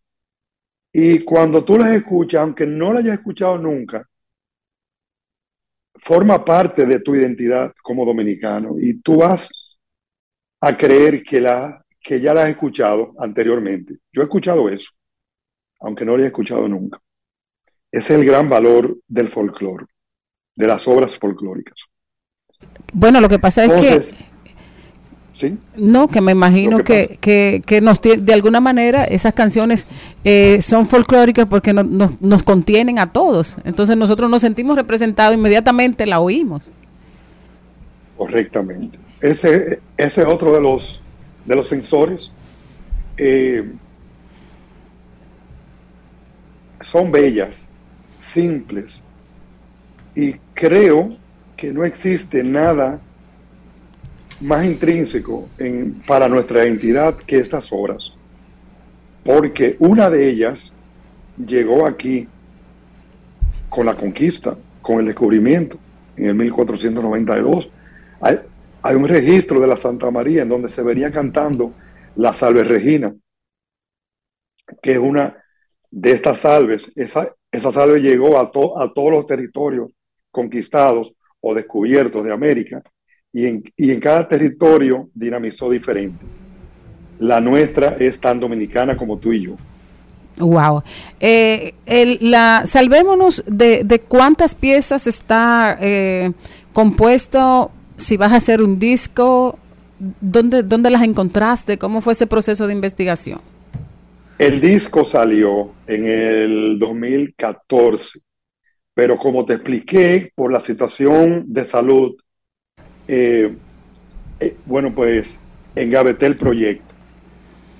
Y creo que fue lo, que mejor sucedió, porque ahí también eh, replanteé el proyecto y hasta como, como lo conocemos ahora, son 10 obras, una de ellas registrada por Luis Díaz, pero que sabemos que no es de él, aunque él aportó varias estrofas, que, es- que es con flores a María. Yo conversé con Luis, que en paz descanse, eh, bueno, mi querido amigo, a quien tanto admiro y admiré. Y bueno, se cultivé una, una bella amistad con él. Y en su momento me licenció la obra. Aunque yo sabía que no era de él, porque yo conocí, bueno, señoras de más de 100 años que conocían Bueno, la canción. Sí, porque a- aparte de eso, Pero Convite, Luis- Convite Luis fue el primero que hizo esa investigación. Sí, eh, Miguelito Mayaná, con quien hablo todos los días, eran miembros de Convite todos. Y desde ese entonces, bueno, pues esa, esa amistad existe con nosotros. Eh, Miguelito, bueno, vive por el país, creo que en, Nuevo México, que era de los, de los antropólogos que, también se, se interesaron o sea, por estas obras tan bellas. Cuando se las envié hace como dos semanas, bueno, lloró más que yo. Jochi, ¿y qué tan complejo fue hacerle estos arreglos que, que, que lucen estas salves? Sí, el proyecto tenía varias, varios objetivos. Y uno de ellos era no hacer un registro histórico, que a mí no me interesaba realmente. A mí lo que me interesaba era corregirle todos los errores, porque quien las compuso parece que no era músico. Y tenía varios, o sea, tiene varios errores, o sea, rítmicos que ya fueron corregidos. Y el otro objetivo era gozo. alegría. Y finalmente que sea con un lenguaje de este siglo, para que el mensaje pueda llegarle a la juventud, a los jóvenes. Yo no quería que me lo catalogaran como, como música de muertos, como música religiosa, sino como canciones populares, que cada una de ellas tiene, o sea, ha tenido su función dentro de la sociedad a lo largo de la historia de la República. Son bellas y ustedes las escucharán en su momento. Ah, eh, a eso iba, a preguntarte, Jochi, ¿dónde la gente puede escucharlas? Si ya están las, en las redes sociales, en, la- en las Sí. plataformas digitales de música, o cómo, cómo pueden acceder a Sí, ellas. pueden, pueden eh, ir a, la, a, mi página de YouTube, sánchez.hochi, y ahí les tengo cinco videos de las 10 obras y, y una explicación muy extensa que se hizo en la, en la gestión del Ministerio de Cultura de José Antonio Rodríguez. Excelente. Jochi, muchas Ahora mismo es- está de venta en la tienda del Centro León a un precio sumamente módico, un video y un, y un CD. Espero que todos lo adquieran. Bueno, la primera que voy para allá prontito porque tengo que ir a ver la exposición de Jorge Pineda y voy a comprar a Salvémonos, voy a hacer yo. Un abrazo, Jochi, gracias. No, gracias tú me por llamas y yo, y yo te tengo un regalo, que es ese disco. Cuando tú vengas, nos juntamos aquí en Maribel. Perfecto, un gran abrazo y muchas felicidades por este trabajo. Gracias por la oportunidad que me das. Muchas gracias. mil muertes y un infierno. Ahora viste de vida alguno de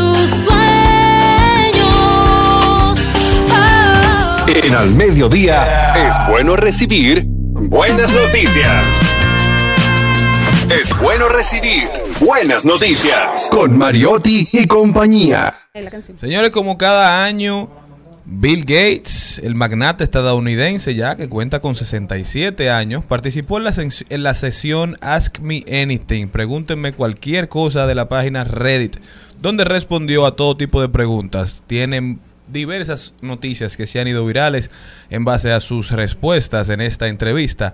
Pero una de las preguntas que más llamó la atención fue la pregunta sobre el futuro de la tecnología. En la sesión, Gates se mostró claro acerca de la tecnología más revolucionaria en la que se está trabajando actualmente y dijo que es la inteligencia artificial la más grande. Dice que no cree que el Internet como hoy lo conocemos fuera tan grande o que las funciones del metaverso por sí sola sean revolucionarias, pero la inteligencia artificial es bastante revolucionaria, así lo dijo Bill Gates tras la pregunta de un usuario sobre si había alguna tecnología tan prometedora como lo había sido el Internet hace ya unos años y dijo que pensándolo en el contexto de la Fundación Gates, ellos quieren tener tutores que ayuden a los niños a aprender matemáticas y a mantener el interés en las matemáticas que sean generados a través de inteligencia artificial.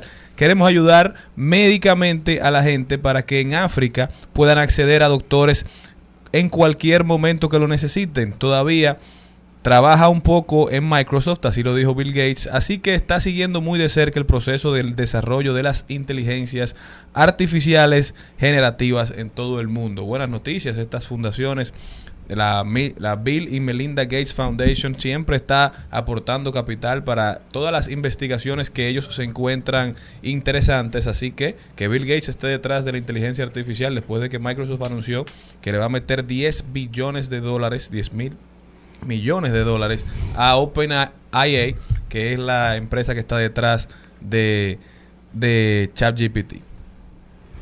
Bueno, y otra buena noticia es, señores, que Andy Ventura y El Legado ha hecho una colaboración con Watson Brazo Band y esa eh, esa colaboración se llama Yo me caso contigo y que va a estar disponible ya con video y producción y todo para el próximo 14 de febrero. Pero mientras tanto aquí vamos a oír un adelanto de una canción que, al parecer va a provocar muchas bodas, muchas bodas. Eres tan perfecta, tu pelo tu sonrisa un sueño realidad. Eres una estrella, belleza tienes tú hasta de más. La reina más bella no se compara con tu realeza. Y en mis universo, sin duda ganarías el primer lugar. Estás escuchando Al Mediodía con Mariotti y compañía. Seguimos, seguimos, seguimos con Al Mediodía con Mariotti y compañía. Y les tengo una noticia que me llenó de mucha alegría y es que hubo un, para que sepan lo importante que son los animales y lo, y lo, lo maravilloso que pueden ser. Alex el loro duró más de 30 años. Su nombre era Alex porque era Avian Learning Experiment. Era un, un lorito que estuvo bajo la supervisión de científicos que durante más de 30 años logró tener más de 150 palabras. Él tenía la inteligencia de un niño de 5 años y finalmente cuando ya iba a fallecer eh, podía entablar conversaciones. Le dijo a su dueña, pórtate bien, te quiero. Ay, hombre, medio exacto, es tan lindo porque dijeron duró más de 30 años, lograba identificar objetos, colores, eh, podía hablar como eh, eh, tenía, en- enlazaba bien las oraciones y eso fue lo que estuvo siempre bajo el escrutinio de los científicos de cómo se pueden hacer y cómo transforman los animales nuestro entorno y ver la capacidad que pueden tener y de asombro. Este Alex estuvo ahí siendo supervisado por esto y dieron la noticia del fallecimiento, pero a la vez todo lo que logró como el vocabulario de un niño de 5 años. Increíble. Bueno, una muy buena noticia. Tenemos que Semi Hotel estará inspirado en la cultura de los taínos y en las tradiciones dominicanas. Esto será en Miche, por eso llevará el nombre del dios de esos aborígenes, los pobladores de la Española, cuando Cristóbal Colón desembarcó por primera vez en la isla en el 1492. Esta declaración la ofreció Fran Rainieri, el Fran Elías Rainieri, CEO de Facera Holding, entidad promotora de este proyecto, que será una iniciativa superior a los 181 millones de dólares y el financiamiento estará a cargo del Banco de Reservas. Es una muy buena noticia para nuestra área de Miches. Bueno, y una información de forma noticiosa es que el presidente de la República acaba de promulgar el decreto, bueno, los decretos no se promulgan, de, de firmar el decreto 15-2023, donde cambia importantes funcionarios de su gabinete gubernamental dentro de los que se encuentran. Remenearon un chila mata. Remenearon un poquito la mata. El señor Roberto Ángel Salcedo queda desde hoy designado director general del programa y de programas y proyectos especiales de la presidencia, así como Digna Reynoso queda designada como directora de pasaportes. Recordar que todo esto es a raíz del problema que ha habido con las libretas de pasaportes. Qué bueno que el presidente tomó cartas en el asunto y pudo cambiar eh, quien dirigía esa institución. También fue eh, movido el, Contralor General de la República y fue colocado eh, como director general de la Administradora de Subsidios Sociales y en su sustitución fue designado el señor Félix Antonio Santana García como nuevo Contralor de la República. También hubo cambios en el Consulado de Panamá, siendo designado el nuevo cónsul Néstor Julio Cruz Pichardo. Bueno, Felicidades. para- Felicidades para los que ¿verdad? entran. Un abrazo Y para a los los que otros que se salen. le da el pésame. Bueno, que vayan a descansar y a analizar su trabajo. Hay- no, y hay que darle oportunidad a todo el mundo. Usted no puede pensar que eso es vitalicio. Lo que usted quiere que sea vitalicio, haga su empresa privada. Eso solo demuestra que a la política se va a servir y que los puestos políticos son transitorios. Uno solo sabe cuándo llega, nunca sabe. Ni cuándo siquiera se va. eso, porque se lo pueden decir y usted no sabe cuándo va a llegar. Así mismo. Al mediodía, al mediodía, con Mario y compañía. En Al Mediodía con Mariotti y compañía, estamos doblando calles y enderezando esquinas. Y ahora, doblando calles y enderezando esquinas. Y tenemos con nosotros al comunicador Hernán Paredes, una persona que le apasiona todo lo que tiene que ver con la movilidad, el- los automóviles, los, los automóviles, los, los motocicletas, las motocicletas, todo lo que tiene que ver con vía pública, él le apasiona. Muy buenas tardes, Hernán. Muy buenas tardes, Jenny Aquino. Nos encontramos otra vez. Sí. Buenas tardes a Cristian, Malene y a todo el elenco de este visto programa. Un placer para mí estar aquí. Cuéntanos un poquito eso de que hoy vienes con un tema duro y curvero, restringir las motocicletas. ¿Por qué? Mira, evidentemente las autoridades han hablado de restringir el uso de motocicletas a partir de una hora de la noche, quizá 11 de la noche, hasta una hora a la mañana siguiente, quizás 5 de la mañana.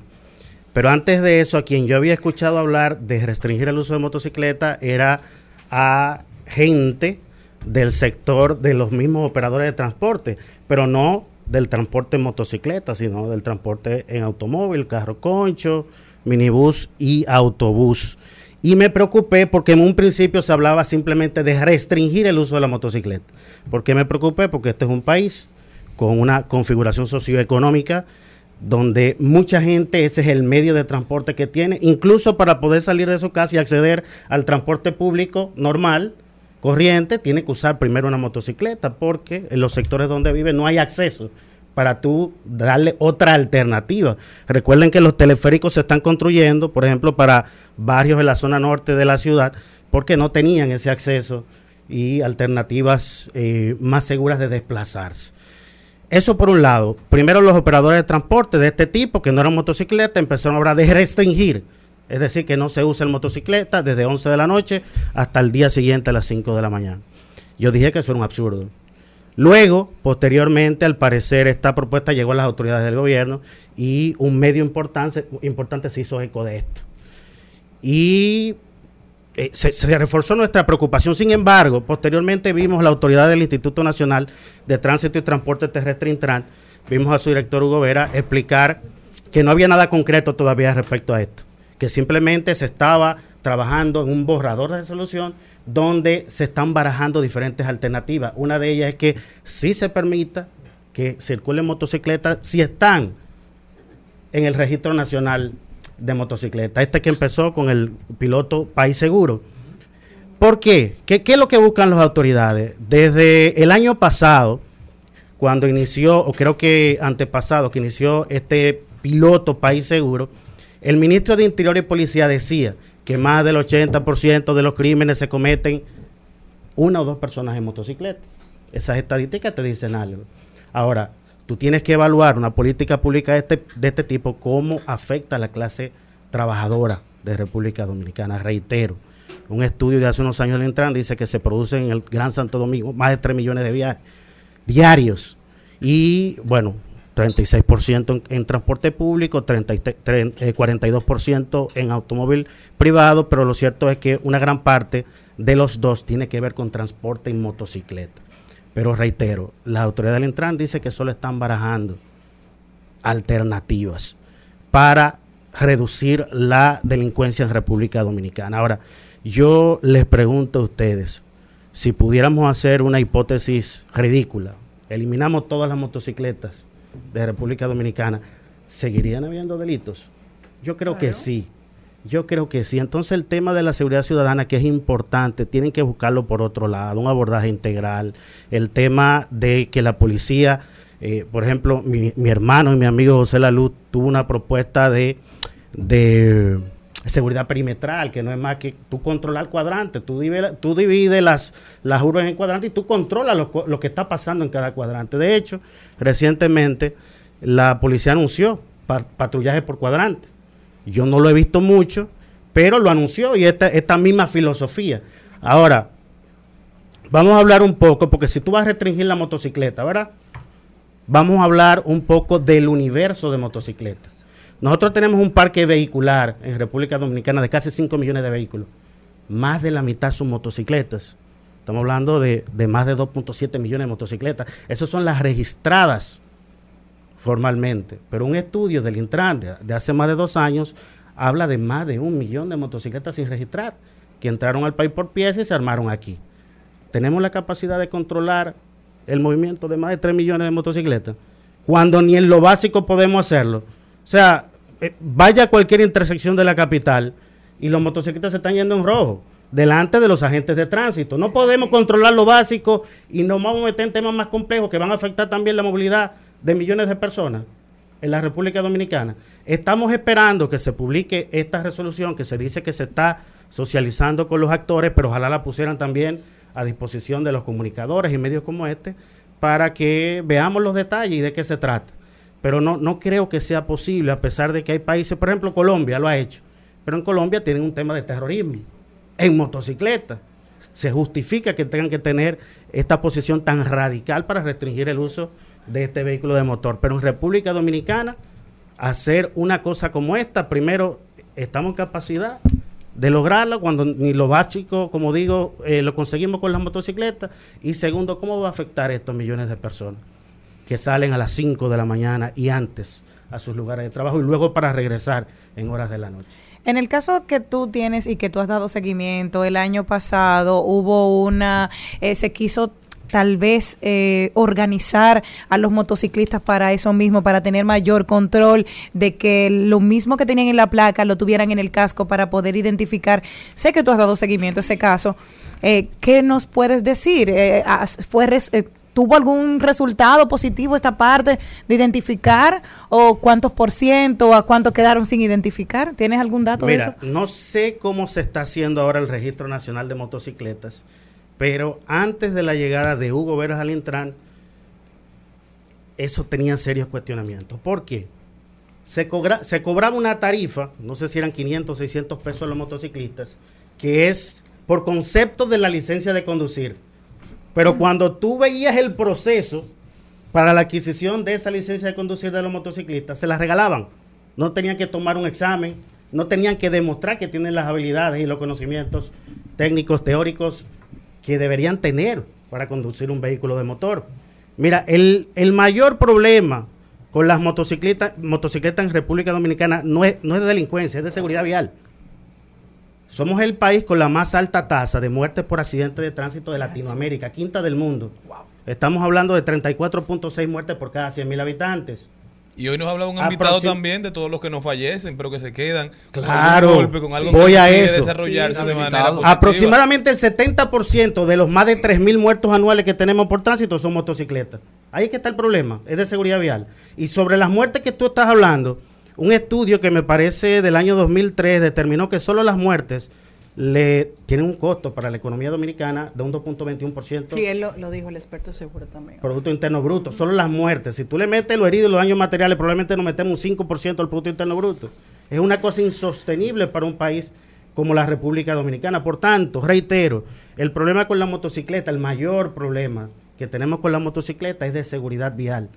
Una cosa, Hernán, ¿hay algún planteamiento, hay alguna recomendación que ya ustedes los expertos, eh, o tal vez por lo que estamos pasando o lo que han pasado otros países y han corregido, puedan darle de recomendaciones a, nuestro gobierno? Claro, sí, mira, respecto, el 85% de las muertes por tránsito son motocicletas y peatones. Esos son los, los dos usuarios de mayor riesgo en República Dominicana. Y se elaboraron estrategias específicas para abordar este tema. Tanto se, elaboró hace tres años un plan estratégico nacional de peatones y un plan estratégico nacional de motocicletas. Ambos planes, después vino la pandemia del COVID, to- todo se detuvo en este país, como ustedes saben, luego vinieron unas elecciones, un cambio de gobierno, y la primera gestión del Intran no le hizo caso a esos dos planes. Pero esos dos planes están ahí. Y nuestro amigo Gobera lo conoce. Sería retomarlo. ¿Qué hacen estos dos planes? Estos dos planes atacan la problemática en cinco ejes fundamentales. Los tres ejes que te producen los, los accidentes de tránsito, que son o perdón, los tres factores que son factor humano, factor vehículo y factor vía. Y entonces dos ejes más, uno tiene que ver con enforcement, que es que las leyes y las normas tengan dientes, que si usted infringe una norma de tránsito, tenga una sanción. ¿Por qué se están yendo en, en rojo los motociclistas hasta en la capital, que tú deberías tener un mejor No, control. Ellos, ve- yo veo que hay agentes y le pasan como que no, con sin respeto. Leopoldo Navarro frente al Palacio de la Policía. Yo hago esa ruta todos los días. Motociclistas delivery en vía contraria. No, eso es una frente al Palacio de la Policía. Ese es como el mejor ejemplo de lo que está pasando en este país, la jungla que tenemos en la calle. Y el último eje de estos dos planes tienen que ver con eh, estudios científicos, que todo lo que se haga se pruebe que verdaderamente o se evalúe que verdaderamente está funcionando. Esos planes están ahí, se elaboraron con expertos locales e internacionales, simplemente es que el Intran los retome. Y de hecho el mismo Hugo, yo le he hecho esa recomendación. Ahora sabemos que es una cartera bastante importante, un reto bastante importante, pero creemos que él tiene los conocimientos para hacer lo que se tiene que hacer. Un talón de Aquiles que siempre se ha tenido en el tema transporte desde que se creó el Intran es la asignación de recursos presupuestarios. ¿Mm? Nada de lo que dice la ley número 63-17 de movilidad, transporte terrestre, tránsito y seguridad vial se puede hacer sin dinero. Yo hablaba con Dari Terrero el otro día, que es el- para Daris. eh, el director de comunicación del Intran, yo le hacía esa pregunta. ¿Le asignaron para este año el presupuesto suficiente para hacer todo lo que tienen que hacer? Bueno. Las prioridades, como digo siempre con mi amiga Jenny, en otro espacio, las prioridades de un gobierno se ven en el presupuesto general del Estado. Lo demás son intenciones. Los demás son intenciones. ¿Es verdaderamente la seguridad vial una prioridad en el presupuesto general del Estado? Lo dudo. Hay distorsiones muy grandes que hay. Por ejemplo, no sé si ustedes sabían, eh, la ley 63-17 establece que lo que se recaude por multa, un 25% tiene que ir pa- al Intran para temas de seguridad vial y un 75% se lo debería quedar la Procuraduría, pero también para acciones de seguridad vial. Actualmente, o hasta donde yo tengo entendido, hasta hace poco, el 100% de eso se queda Procuraduría y lo invierte en cárceles. Oh, Dios mío. Se, se ha convertido en una fuente. Se, supone, el ideal es que tú recaudes en infracciones para tú implementar políticas de, de seguridad vial ¿Y que, en algún y que en algún momento, en un mundo ideal, la gente no comete infracciones. Por lo tanto, esa fuente de recaudación tiene que caerse. Pero si tú lo usas para cárceles, eso se está convirtiendo en una fuente de recaudación, de impuestos, que lo que tú estás buscando es aumentarla cada año. Es una aberración en nuestro sistema. Y está en una ley que dice que no debería ser así que no debería ser así. Mi recomendación a las autoridades, esto es algo con que el presidente Luis Abinader puede casarse con la gloria de un día para otro. Que eso que se recaude en multas se destine a lo que tiene que destinarse, que es seguridad vial. Así es. Señora, aquí necesitamos radares. La- los DGC no pueden estar haciendo. Y educación vial. Y educación vial. Desde, las escuelas. desde las escuelas. Se creó una escuela nacional de educación vial en el Intran en el año 2017, pero pregúntense si se le han asignado los recursos presupuestarios para hacer el trabajo. Y también se elaboraron unos programas educativos hace más de dos años para incluir la educación vial de manera transversal en el currículum del sistema educativo. Eso está ahí. Y hay que integrarlo, hay que integrarlo a, la- a las escuelas y a los colegios, no solamente por el porque los niños quieran, porque los jovencitos quieren, porque qué sueña más un, un jovencito de 16, 14, 15 años que empezara a aprender a manejar, sino porque es una clase que además de que le va a gustar, le va a servir para la vida, porque muchos jóvenes que en su casa no hay un vehículo, entonces no aprenden a manejar y llegan a los 20, 25 años y el no saber manejar se convierte incluso en una barrera para conseguir empleo incluso. Entonces al final beneficia en tantas formas que no hacerlo rayen lo ridículo. Totalmente, totalmente. Un un país con las condiciones de seguridad vial como la nuestra debería invertir en ese tipo de educación, pero no solo la preuniversitaria. Deberíamos ver el tema de seguridad vial en la universidad, deberíamos verlo también en, en nuestros entornos laborales. Aquí, por ejemplo, se aprobó un reglamento de planes laborales de seguridad vial, que empresas de cierto tamaño tienen que elaborar una estrategia de seguridad vial para sus empleados. Bueno, de hecho, en los Estados Unidos le dan la parte de aprendizaje y educación vial de una manera gratuita a los estudiantes que están ya en término, en tercero y cuarto de bachillerato. Lo digo así porque todavía no me sé el sistema nuevo, sino el de mi época. Pues ahora se dice yo no sé qué cosa. no sé. No, yo no me sé eso así. Tercero y cuarto de bachillerato. ¿Qué pasa? Aquí hay mucha gente en nuestro país, que conozco mucha gente, eh, amiga cercana, que se compran carro y nunca en su vida han ido a coger ni siquiera una hora de clase de manejo. Eso Entonces, es esa verdad. gente tú la sacas para la calle a hacer locura, a cometer infracciones, a jugar con su vida y con la de la otra gente. Eso es verdad, pero te puedo asegurar que a partir del año 2017, cuando se aprueba esta ley 63 y en 17, se elaboraron también más de 22 reglamentos que tienen que ver con todo. Escuelas de conductores que tienen que ver con examen eh, psicofísico, que cuando usted va a sacar una licencia, lo evalúan hasta psicológicamente, no solo la visión como se hacía antes. Todas esas herramientas, toda esa institucionalidad se construyó. Es voluntad y recursos. Como decía un asesor que yo conocí del PNUD, la- las leyes y los reglamentos no se hacen realidad rezando. Ni para que tengan un libro. Ni para que estén en un libro. Entonces también, si tú quieres que la DGC fiscalice, como tiene que fiscalizar, tiene que tener recursos humanos, financieros y tecnológicos. Sobre todo tecnológicos, porque ahorita estaba diciendo, hay mucho del trabajo de la DGC que pueden hacer los aparatos hoy en día. Para eso están los sistemas inteligentes de transporte, radares que te pongan multa por velocidad o, o porque tú no llevas el cinturón, El para que la. DGC se concentre en otra cosa. Pero ¿qué es lo que estamos viendo en este país? La DGC sustituyendo a los aparatos, a los semáforos. Aquí, aquí, funciona. aquí en el entorno de Gascue, eh, 27, Avenida 27 de febrero con Leopoldo Navarro, habían unos tapones enormes esta mañana porque a la DGC se le ocurrió hacer el trabajo de los semáforos esta mañana ahí.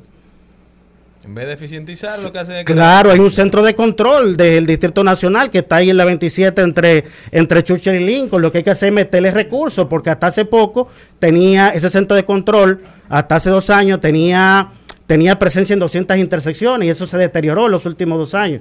Ahora yo escuché que Hugo retomó el director del Intra este tema y a eso que hay que apostarle, es al uso de la tecnología para la gestión de la movilidad de seguridad vial. Porque no, DGC no puede sola o, de una manera artesanal hacer, hacer ese trabajo. Y, quiero antes que tú finalices, eh, por lo menos porque le, uno le echa siempre pocas flores, que hay que felicitar porque tenemos muchos agentes del DGCET muy educados. Así es. eh, que a mí particularmente cuando me han parado de una manera muy educada y, y de verdad que hay que decir las cosas positivas. Así es, así ellos están haciendo su trabajo. Yo he visto en dos ocasiones frente a mis ojos que lo atropellan haciendo su trabajo, desaprensivos. O sea que simplemente resaltamos mucho lo negativo de la DGC. Pero yo he visto agentes de tránsito, por ejemplo, rescatando a un gato o cruzando a un anciano y haciendo su trabajo. La mayoría hace su trabajo. Ahora, muy educadas. hay que dotarle también de herramientas de capacitación a las DGC, que tengan protocolo de abordamiento al ciudadano y un sinnúmero de otras herramientas que se puede con capacitación. Así es. Hernán Paredes con nosotros. Hernán, muchísimas gracias por acompañarnos. De verdad que es un momento interesante tu participación.